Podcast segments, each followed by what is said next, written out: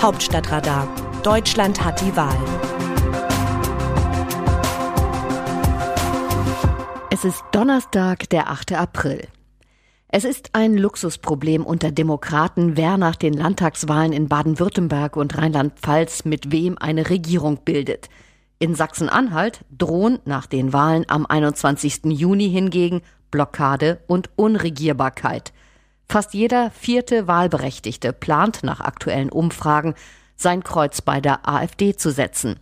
Und dabei geht es um einen der AfD-Landesverbände, die aus gutem Grund vom Verfassungsschutz unter Beobachtung gestellt wurden. Die Landtagswahlen dort dürften zur Nagelprobe für die demokratischen Parteien in Magdeburg werden, insbesondere für die CDU. Nach der Klärung der Kanzlerkandidatur ist Sachsen-Anhalt die nächste Fußangel, in der sich die Partei von Armin Laschet verfangen kann.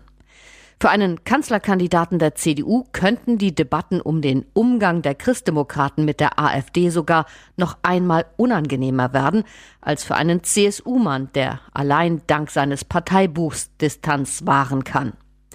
Zur Erinnerung, in Sachsen-Anhalt regiert eine mühsam zusammengehaltene Koalition aus Union, SPD und Grünen, die nach den Farben der Nationalflagge des afrikanischen Staates den Beinamen Kenia trägt. Dieses Bündnis wäre Ende vergangenen Jahres beinahe im Streit um die Erhöhung der Rundfunkgebühren auseinandergebrochen.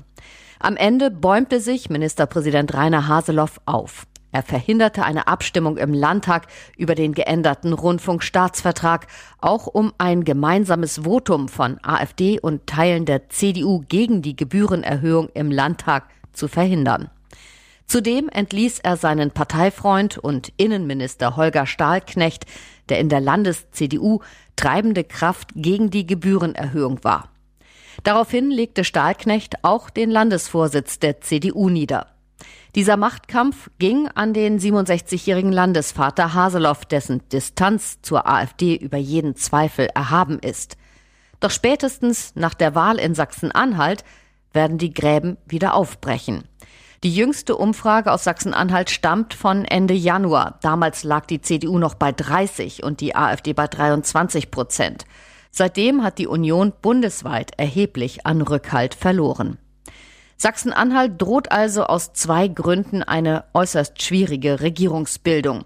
Das Verhältnis zwischen Union, SPD und Grünen ist zerrüttet. Selbst wenn die Parteien noch gemeinsam auf eine Mehrheit kommen sollten, gilt ein weiter so als zweifelhaft.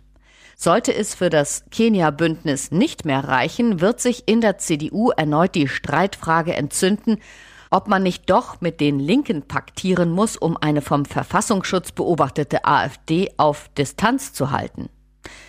Nun geht es nur um das kleine Sachsen-Anhalt mit 2,2 Millionen Einwohnern.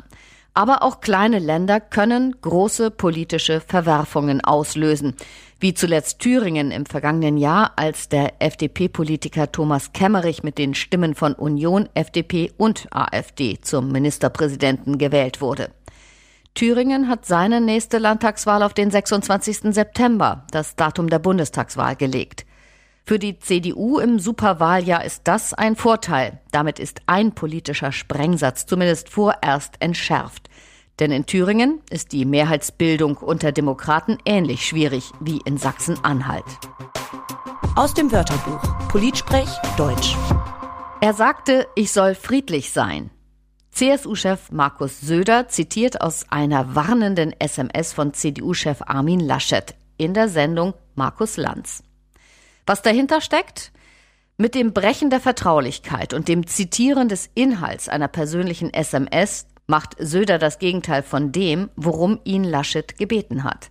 Die Bitte, friedlich zu sein, bezieht sich zwischen den Konkurrenten um die Kanzlerkandidatur der Union darauf, öffentlich keinen Dissens erkennen zu lassen.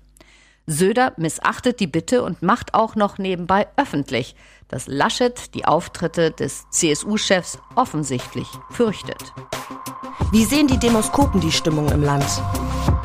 Das Verhältnis zwischen CDU-Chef Armin Laschet und CSU-Chef Markus Söder ist derzeit so angespannt, weil an beiden Enden starke Kräfte Richtung Kanzlerkandidatur streben.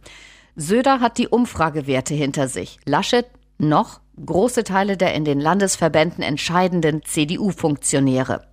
Doch angesichts der enormen Unterschiede in den Beliebtheitswerten droht die Lage für Laschet zu kippen.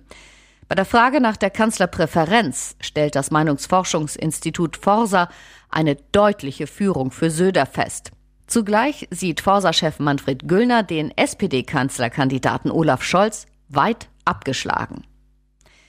Das war's für heute vom RND Hauptstadt Radar.